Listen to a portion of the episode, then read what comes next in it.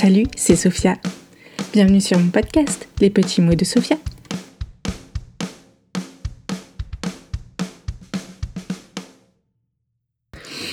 Pour ce premier épisode, je vais vous parler de ma vision du monde. Selon moi, il en existe deux.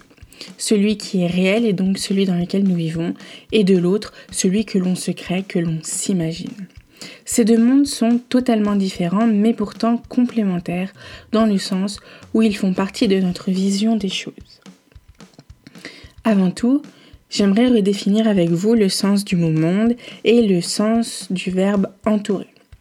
Selon la première définition du dictionnaire Larousse, le monde signifie un ensemble de tout ce qui existe de façon réelle et concrète. C'est un univers. Selon la cinquième définition du dictionnaire Larousse, le verbe entourer signifie former l'environnement, le cadre, le contexte dans lequel quelqu'un se trouve. Il est intéressant de voir comment ces définitions se complètent avec ce que nous pouvons entrevoir. En effet, elles montrent une association d'éléments concrets et réels.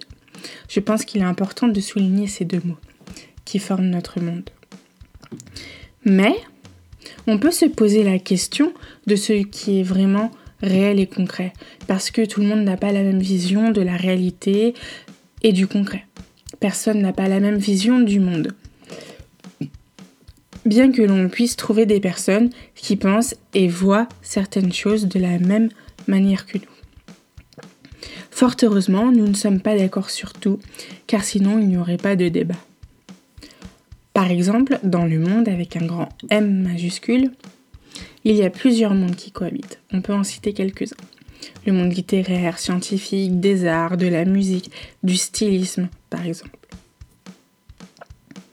Alors certes, ils ont tous une taille différente selon les goûts et les intérêts de chacun. Mais cela n'empêche pas qu'ils existent tous et sont bien réels et concrets. Car ils produisent tous quelque chose. De plus, ils forment bien un cadre, un, un contexte, un environnement dans lequel plusieurs personnes se retrouvent, soit pour travailler, soit par passion, soit pour les deux.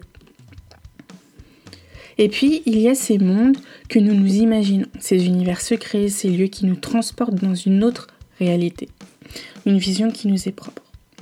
Et là, nous trouvons deux grands exemples. Le premier est celui des romans dits de l'imaginaire, comme les romans de science-fiction, de fantasy, de fantastique.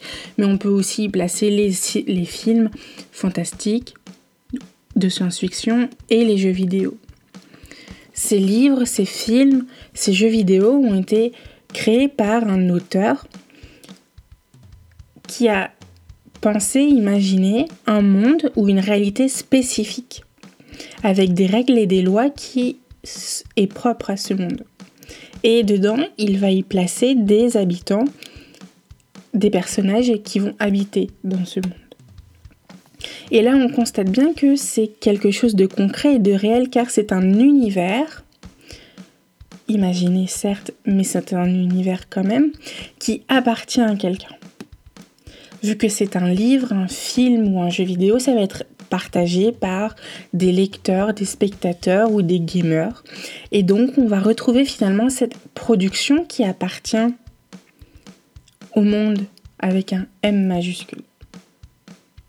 Le deuxième exemple est nettement plus intime, plus personnel, dans le sens où le monde imaginaire que nous nous créons nous appartient rien qu'à nous. Et sa production, bien que régulière, n'est pas diffusée à un public large. Je parle bien sûr du monde que nous nous créons quand nous nous endormons. Nos rêves sont des univers à part où nous nous y rendons dès que l'on ferme les yeux. Ils nous permettent généralement de revivre une journée ou alors de nous créer un monde bien spécifique où nous sommes les seuls maîtres à bord. On constate là aussi que ces endroits sont concrets et réels dans le sens où on a cette impression que tout est vrai. Par exemple, on a la sensation, que l'on mange, que l'on conduit réellement. On a aussi ce sentiment que on est dans un, environnement, un cadre, un contexte de déjà-vu que l'on a tiré de notre réalité ou que l'on a créé soi-même. Inception de Christopher Nolan le prouve bien. Le personnage Cobb dit à Ariane C'est que les rêves, c'est que les rêves, ils font vrai tant qu'on est dedans. Ce n'est qu'au réveil qu'on remarque qu'ils avaient quelque chose d'étrange. Pour conclure, je dirais que ces deux mondes nous sont nécessaires, surtout nos mondes imaginaires qui nous permettent de comprendre le monde avec un grand M.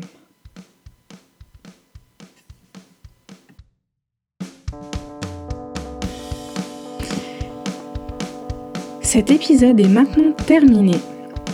Je vous retrouve la semaine prochaine sur SoundCloud à 10h pour un nouvel épisode. Sophia.